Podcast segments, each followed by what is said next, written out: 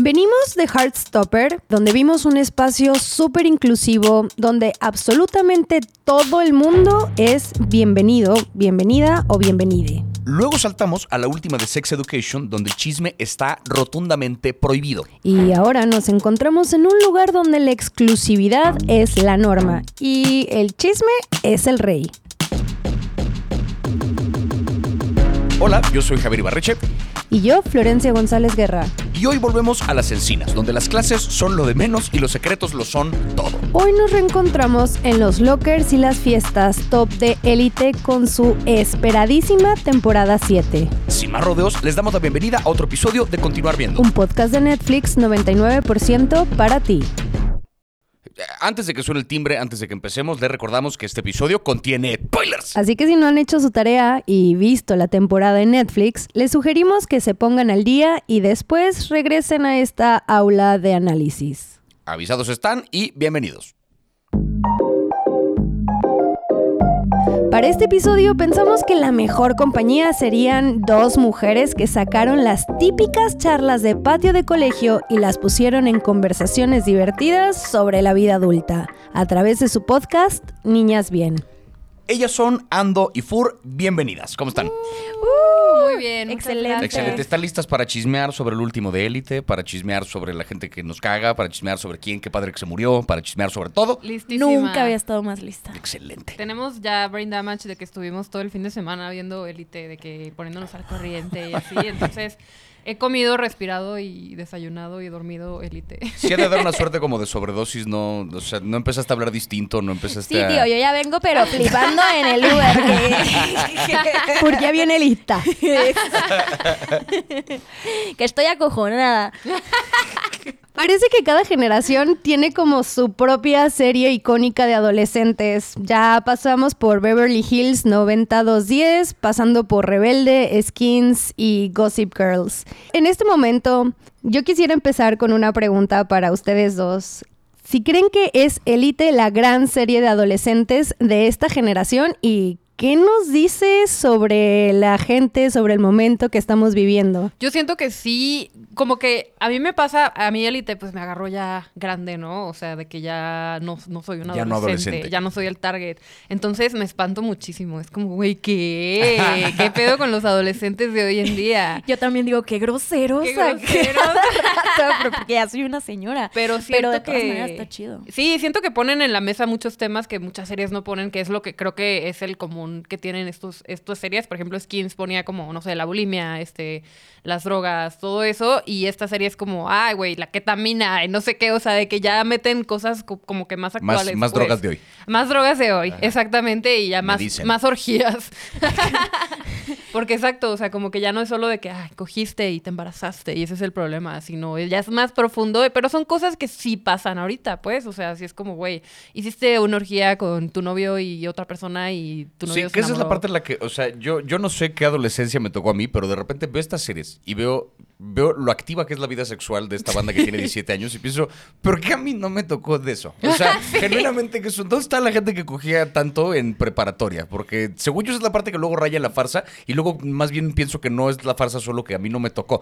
O sea, como que sí opera así el mundo hoy en día, solo que yo no lo viví. No, y además lo guapos que están. Es como de que. Eso sí es irreal. O Eso sí es irreal. ¿por qué no se me veía así el abdomen a mí a los, a los 17? Pero ahorita. Porque que- no tenías 29 como los actores. O sea, ese es el- esa es la razón por la que no se te veían así los músculos. Eso- de que llevan siete años trabajados, ya Ajá. sabes, no podían tomar clases al mismo tiempo. Pero justo lo que dices ahorita eh, y lo que estábamos comentando de las telenovelas como Rebelde y así, si vemos Rebelde ahorita, vemos que también eran pues gente que no podían ser chavos, ¿no? Y, Sí. tenían como problemas bien complicados que a, a lo mejor nosotros estábamos viviendo a la par de lo que estaba pasando, pero no nos estaban pasando esas cosas. Y creo que Élite tiene muchos elementos de eso, que es como esta fantasía, ¿no? Que de cierta manera todos queremos vivir o todos decimos, güey, no, no soy eso, pero pues es entretenido verlo, ¿no? O sea, sí te causa como Sí. ese furor estarlo viendo. Y yo por eso lo creo. También siento que muchas de estas series, Gossip Girl y todo eso,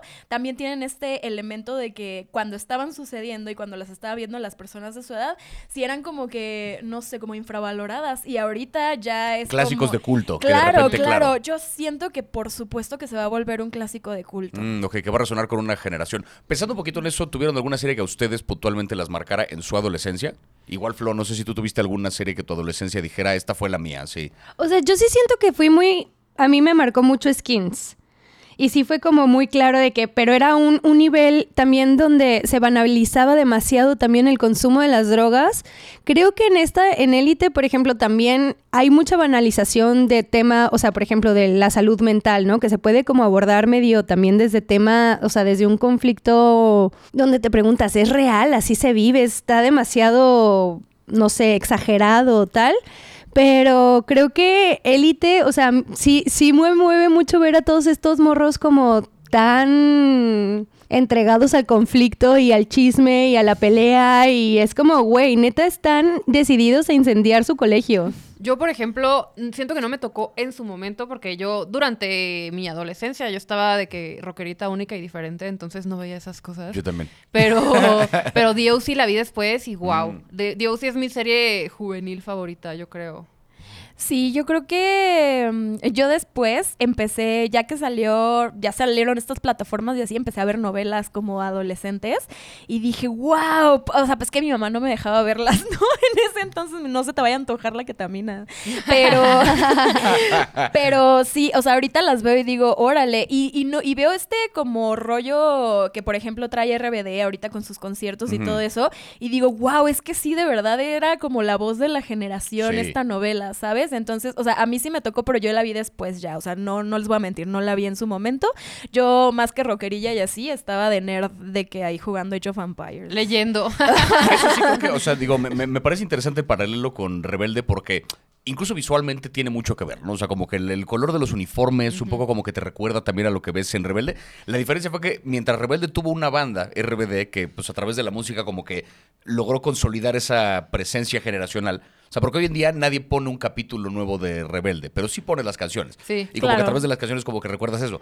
Élite no tiene necesariamente como su propio... Ey, espera, espera, ¿cómo que nadie pone un, un eh, eh, capítulo de Rebelde? ¿Quién coño sabes tú que ahorita ve el capítulo 3 de Rebelde de la serie original? Así. Seguramente en YouTube está gente ahí dándole eh, a, la te- a la telenovela todavía, o sea... Sí, bueno, pero es un porcentaje muy pequeño comparado a la gente que pone Sálvame en una fiesta, ¿sabes? O sea, Sí. como que es mucha más la gente que pone la música para recordar a través de eso. Perdón que toqué rebelde, discúlpame. este, eh, pero lo que voy es a que Élite no tiene necesariamente ese mismo elemento como de, de un, eh, de un soundtrack o de una banda que se desprenda de, pero lo que tiene es como una estructura que responde más al lenguaje de una serie. Creo que no deja de ser una telenovela, pero sí tiene como una estructura que responde más al temporadas con menos episodios, con una trama como puntual. Básicamente la premisa de todas las temporadas de Élite es, eh, arranca cuando es esta escuela de gente ultramillonaria a la que entran tres morros que no son ultramillonarios. Sí. Y a partir de ahí empieza a haber drama y chisme y al final de la temporada alguien muere. Segunda temporada sigue habiendo pedos que tienen que ver con clase, que tienen que ver con sexo y alguien muere. Tercera temporada, alguien muere. Cuarta temporada, alguien muere y uno se pregunta cuándo coño van a cerrar esta escuela. Pero ahí sigue. Y cada año se muere alguien a la verga y entonces ahí seguimos. Entonces, ese es un poco, o sea, ¿cuál será el legado, digamos, que va a dejar Élite en ese sentido? Yo tengo la esperanza de que Élite en algún momento ya se vuelva como una parodia de sí misma y ya sea de que, güey, esta, se- esta escuela, es- o sea, que se den cuenta que esta escuela está maldita, como River, ¿River qué? Riverdale. Ajá. Ajá, Riverdale. como que ya sea de que, güey, o sea, ya cómic, pues, o sea, que ya sea de que, güey, esto está maldito, o sea, de que ya todo un lore, o sea, que se vuelva super meta, eso es lo que me encantaría que pasara. Eso Como Scream, ¿no? Ajá, como Scream, que de que, Donde hay ya. películas de Scream dentro de Scream y que sí, eh, por ejemplo. Ajá. Que los de Élite vieran Élite estaría verguísimo. o sea, que, que de repente se vieran los ridículos que son. Así. Que al final en el último episodio es de que, güey, pues alguien se tiene que morir, ¿no? Yo justo en esta, en esta serie sí estaba esperando eso, ¿no? Como que siempre había empezado con en- un asesinato. Siempre sucedía en la primera, segunda, en varias temporadas empezaban con el asesinato. Y yo decía, ¿en qué momento me va, va a pasar? ¿A quién van a matar? ¿Quién va a ser? Creo que me gustó mucho que lo dejaran para el final y que terminaras un poquito como odiando al personaje que matan y que llegara ese momento. Ay, sí, no, a mí me parece justo lo que estabas diciendo de que ya está formato serie. A mí me gusta cómo muchas series han intentado traer eso que la adolescencia sentía por rebelde y así, pero ya adaptándolo en este formato, porque al principio eh, te, te enseñan la escena, la escena final y tú dices, ¿cómo llegas ahí? Y creo que sí lo hacen muy bien en apuntar la trama a que Sí. todo el mundo esté, por ejemplo, si alguien se lanzó de una azotea, que todo el mundo termine en una azotea en el Claro. final. Entonces como que ya no sabes, ¿no? Y te, sí te da ese elemento de que yo, por, o sea, por ejemplo, yo escribo guiones y por más que lo he intentado, estoy segura de que hay gente mucho más avanzada que ya lo tiene desde el principio, ¿no? De que este se murió y este lo mató, ¿no? Pero a mí sí me acaba sorprendiendo el episodio. Creo final. que eh, pones una observación muy importante acá, que es, de repente, creo yo, sacrifican un poquito la profundidad del personaje o sacrifican un poco como la, la congruencia emocional de cómo se comporta uno con respecto al otro, todo en servicio de la trama. Claro. Y es que de eso se trata, o sea, como que es un gran mecanismo de trama donde todo el tiempo tiene que estar pasando algo que le enrede un poquito más y que junte a personaje A con personaje B, que le pone el cuerno con C, que a su vez tiene una relación con D, hacer como una mezcla donde de repente es posible que cualquiera haya matado a cualquiera. Ajá, un, Exacto. un O sea, murder mystery que todos son sospechosos. es completamente una estructura hecha para la trama, ¿no? Y por eso te regalan al principio el final de la historia, que es como de, uy, adivina cómo llegamos aquí. Ajá. Y pues se convierte en un rompecabezas que apunta hacia eso. No importa si los personajes no tiene sentido que se comporten como se comportan. El punto es llegar a ese momento. Claro, y también tiene esto de ver a gente rica sufrir, que nos encanta, ¿no? Bueno, ese es su género tan popular ahorita. Sí, es que siento que como que si no tuvieran dinero, muchas cosas de las que hacen y que pasan no serían posibles. O sea, porque tendrían cosas que hacer y les importaría graduarse, ¿no? Sí, yo que- quisiera ver la escena en la que de repente están juntando de 20 varos cada quien para comprar una botella de, Exacto, de jarana, exacto. ¿sabes? O sea, como que... sí. Ellos no tienen estos problemas y por eso se nos hace tan glamuroso, ¿no? Que es un elemento también de rebelde de Gossip Girl, que es algo que pues, fue, es parte de lo que hace que pegue, ¿no? Que queremos ver ese tipo de, pues cosas que no nos van a pasar a nosotros. Niños pijos sufriendo. Niños pijos sufriendo.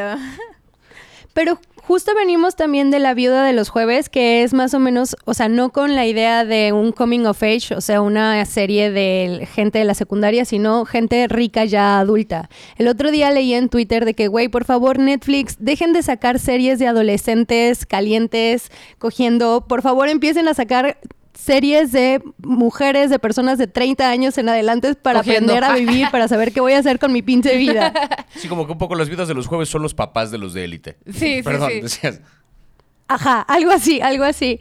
Y en este sentido, ah, van siete temporadas ya de Élite. Y yo nunca me imaginé que hubiera sido Omar el personaje que los iba a juntar a todos, ¿no? O sea, como que neta no esperaba. Y además, ¿qué onda con Omar con todos los ligues que se ha dado? Ya tuvo Aaron Piper, ya tuvo Joel en esta temporada, que además, qué cosa, cómo lo, lo sexualizaron cañón.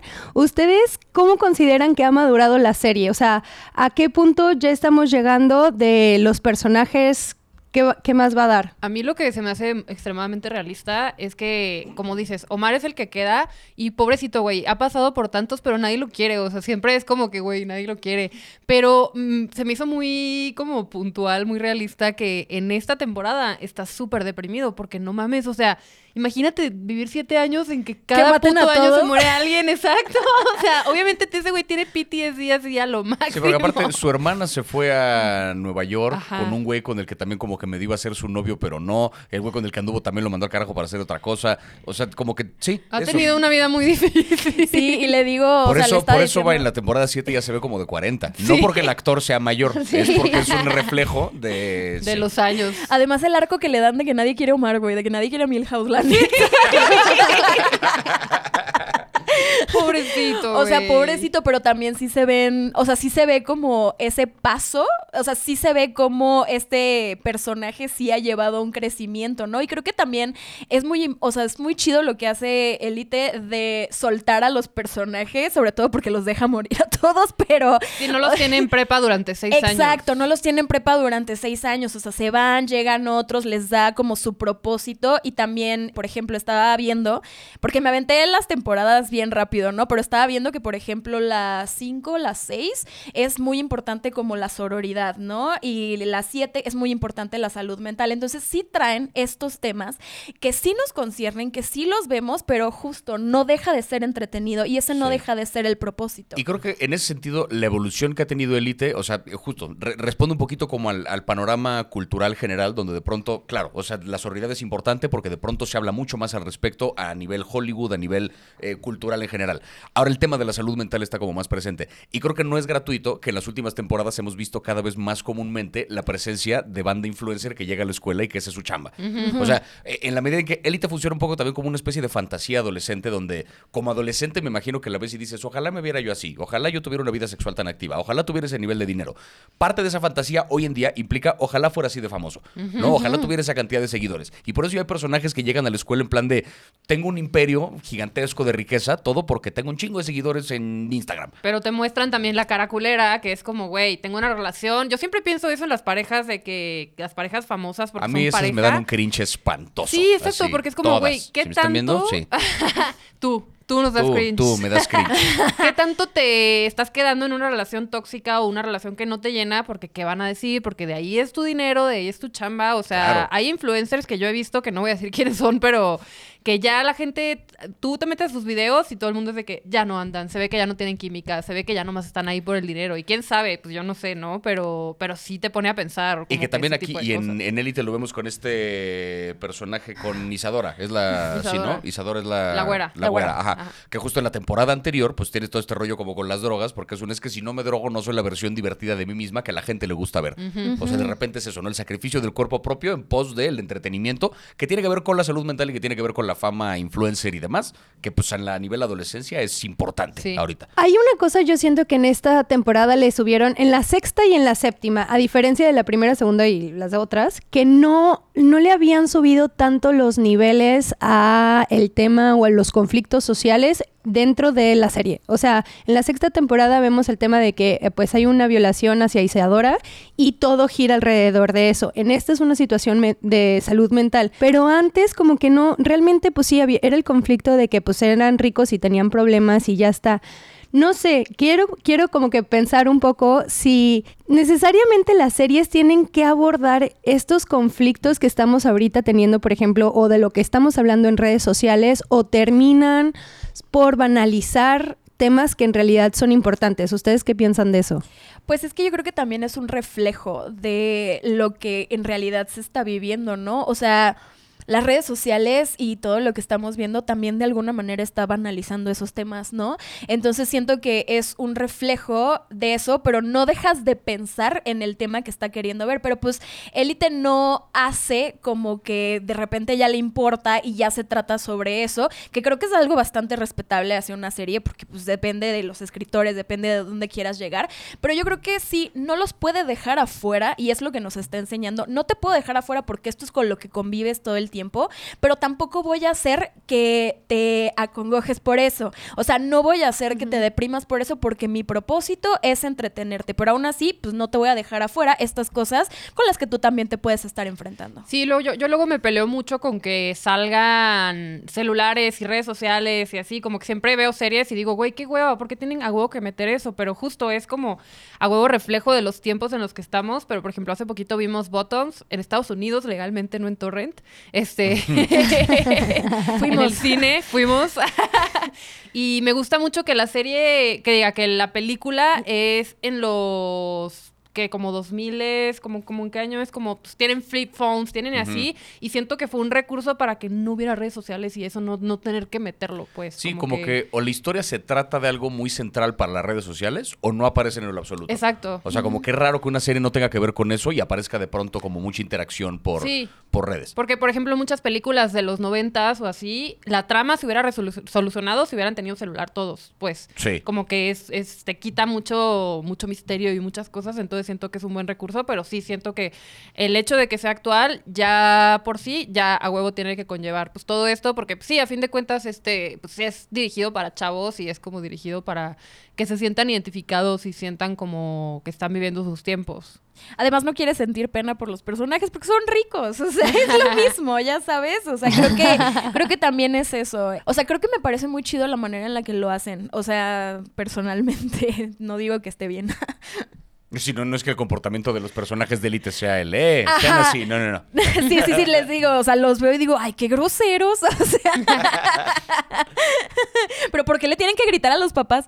Sí, no, se, le- se- se les va de más. Oye, pero de todas las historias que hay, está la de Omar, Joel e Iván, ¿no? Que es como esta triada de afecto gay que, repito nuevamente, ¿qué pedo con la sexualización de Joel? En esta temporada aprovecharon todo el tiempo para mostrarlo encuerado en cada momento que podían. Pero también está la de Chloe y Carmen con Iván, la de Isadora y Didac, Raúl y Sara.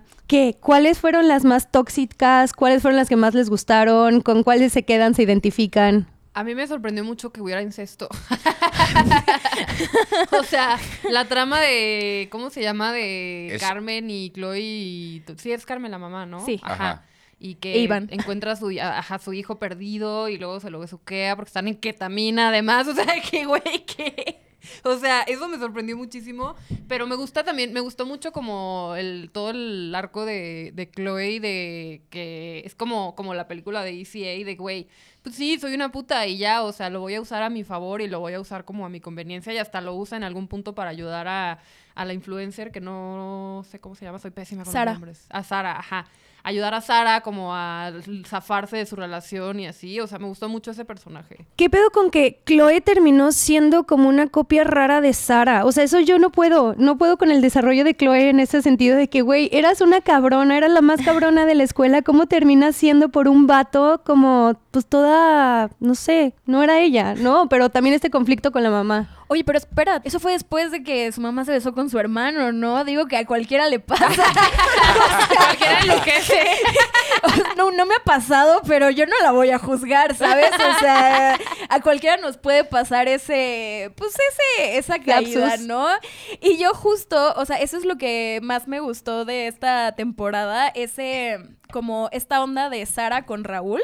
Me gusta, eh, me gusta mucho esto de que metan esto de las relaciones abusivas, como no es, porque en las novelas sí cometen mucho ese error de que a huevo una relación abusiva tiene que ser de unos señores casados y que el marido llegue borracho y le Sí. pegue y así. Y creo que no nos, o sea, creo que nos ha costado normalizar esto de que tu novio de toda la vida, el que conoces de toda la vida, de repente se puede cambiar, o sea, de repente puede empezar a mostrar estas conductas raras y poco a poco lo van metiendo. Entonces, eso sí me gustó porque sí es un, sí es una manera en la que uno se puede ver reflejado y decir, amiga, date cuenta, pero les digo, o sea, la serie misma no te regaña con ese, con esa trama, ¿no? Solo, O sea, solo Anita te regaña. Solo Anita. Anita te regaña. Güey, Anita Me siendo la Anita. maestra de deportes, o sea, ya me imagino las planchas de que, pero ahora se mueven. Entonces, De que hubiera dado mejor clases de tuerqueo. me encanta, me encantaría que me enseñaran a tuerquear en la prepa, o sea, que me hubieran enseñado, pues ahora ya no valgo para el mundo. O sea, Me hubiera encantado que Anita fuera mi maestra y me dijera, amiga, date cuenta. Ajá, y justo, o sea, te enseñan cómo todas esta, estas personas te intentan sacar y como que toda esta trama de que meta Chloe y esas cosas y del cómo no podían dejarse por esta relación que ya tenían enfrente de todo mundo en las redes sociales, se me hace algo de unos detalles muy reales porque a veces no tenemos un millón de seguidores, pero sí tenemos a nuestra familia y amigos Claro. que nos dice, ¿por qué no te sales? O sea, que diga, ¿por qué te sales de ahí? Mira cómo te quiere, cómo te trata en público, ¿sabes? O sea, pensando un poco en eso, y eso me acabo de dar cuenta apenas ahorita que lo, que lo dijiste, es ver un poco como llevado a sus últimas consecuencias, un algo que sí le podría pasar a cualquiera, ¿no? O sea, de repente el rollo de como los triángulos amorosos que hay dentro de la serie, a lo mejor a nivel de adolescencia no ocurrirían tal cual de esta forma, donde, o sea, donde de pronto hay como sexo con el papá de este güey, con el que no sé qué, o sea, a lo mejor eso es muy extremo, pero de repente ciertos, a lo mejor acercamientos o besos o atracciones sí podrían ocurrir y lo ves reflejado en esta historia que lo lleva al extremo de que la relación sí ocurre. A lo mejor no tienes un millón de seguidores, pero tienes a tu familia. Pero acá lo ves en el contexto de alguien que su pareja es su vida, porque de eso vive, literalmente. Entonces, es llevado a sus últimas consecuencias, un asunto que le podría ocurrir a cualquiera. Es un poco eso. Funciona como una especie de farsa, pero en tono de melodrama. ¿No? Que es como para darte una lección voy a caricaturizarlo, pero siempre en tono de telenovela. Sí, Sí. y sin convertirse en la Rosa de Guadalupe, que es Sin de que convertirse en la súper Rosa de obvio. Guadalupe, sí. Y también lo enseñan en la parte de Chloe, que es como, ah, este personaje que es una cabrona y así. Yo también puedo ser una cabrona, pero me puede pasar algo que me deje Que en mi el mamá suelo. se con mi hermano. Qué bueno que no tengo hermano, ¿no? Pero, pero puede pasar de repente algo que me deje en el suelo, me destroce la autoestima y me puede agarrar un abusador que de verdad les pasa a muchas personas. Entonces sí, o sea, no es como que confiar en que alguien ya tenga, pues no sé, esta, o sea, Chloe ni siquiera tiene su córtex de frontal desarrollado. Bueno, la, supongo que la actriz sí, el personaje, El personaje no. No, y cualquiera pasa por un momento de vulnerabilidad, Claro. más aún en la adolescencia. Y es cuando uno está vulnerable cuando peores errores comete, ¿no? Sí, y eso de a cualquiera le puede pasar es muy importante. Pero al mismo tiempo, creo que tiene que ver mucho que es con un énfasis de mostrar también la misoginia a- eh, específicamente con este personaje, ¿no? Porque vemos que Chloe es también súper rechazada todo el tiempo y lo único que ella quiere, por ejemplo, con Sara, ¿cómo se vulnera con Sara? A la primera que Sara le dice, soy tu amiga y Chloe se entrega completamente de, sí, sí, sí, porque pues ha sentido tanto el rechazo durante tanto tiempo que a la primera que alguien es linda o lindo con ella, se entrega totalmente. Y siento que también lo refleja muy bien eso. Sí, tiene como una necesidad de afecto muy cabrona y se ve en los primeros episodios que le enseña a los güeyes de que ya viste mi video cogiendo, de que así de que como, como vendedora de que ya viste, ya viste, ¿quieres verlo? Y hasta se lo enseña a su, herma- a su hermano sin saber que es su hermano y qué bueno que el hermano no la peló porque estaría peor la trama. o sea, de que hubiera- hab- Sí, habría ¿qué más clase de Game of. Thrones es este, así de pronto?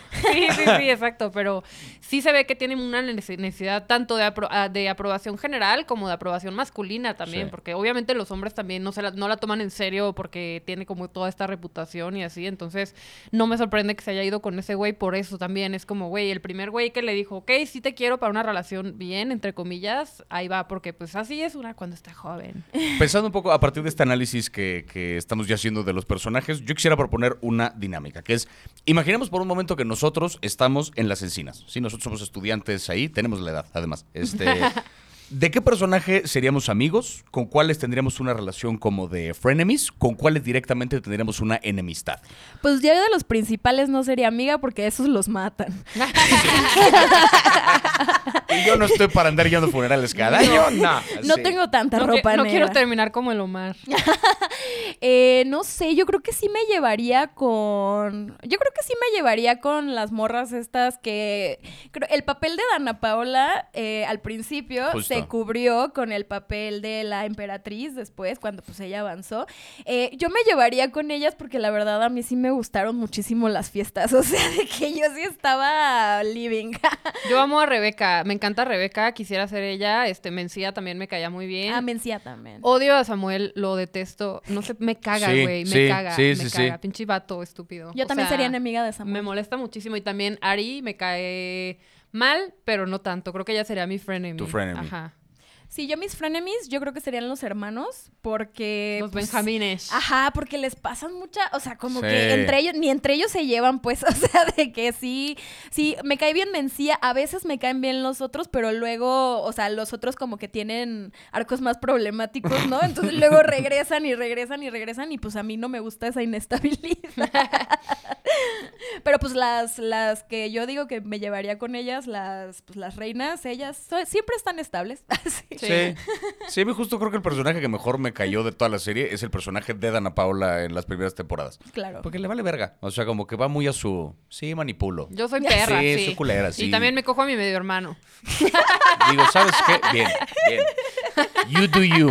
Eh, no, nada, yo iba a decir eso, que me gustan esas personas que no se están, o sea, por ejemplo, Samuel, que era de que, oh, yo sí soy muy bueno, tío, pero Ajá. al mismo tiempo estaba como haciendo sus cosas ahí, que sí era egoísta, nada más que él no se lo decía a sí mismo y no se los decía a los demás, pero estos personajes como el de Isadora, el de Dana Paola, sí son muy eh, unapologetic, o sea, así de que, güey, yo soy esto y esto hago y soy una cabrona y así se va a quedar y lo siento. Entonces, o sea, como que me gusta más que sea real y parece más real este, este personaje. Sí, a mí Isadora fue la gran sorpresa en esta temporada porque en la sexta o quinta, cuando empezó a salir, como que me, me caía mal. Era como, ay, no sé también como el enfoque que le daban que te caía mal. Y en esta temporada como que también puedes ver, a ver, su vulnerabilidad, pero siguiendo súper clara de que no me voy a dejar, ya me engañaron un chingo. Lo que pasa con Didac, de que le pone una trampa a su novio. O sea, le está poniendo trampas a, a toda la gente alrededor porque ni siquiera confía en su papá. Y es como, güey, qué cabrona. Y ahora sí que eh,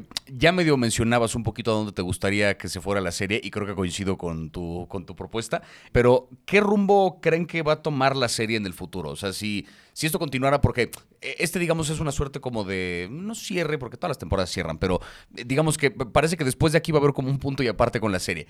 ¿Qué rumbo creen que va a tomar o qué rumbo que les gustaría que tomara? ¿Va a volverse más policial? ¿Va a alejarse incluso de la misma escuela? ¿Va a ser una suerte como de spin-off?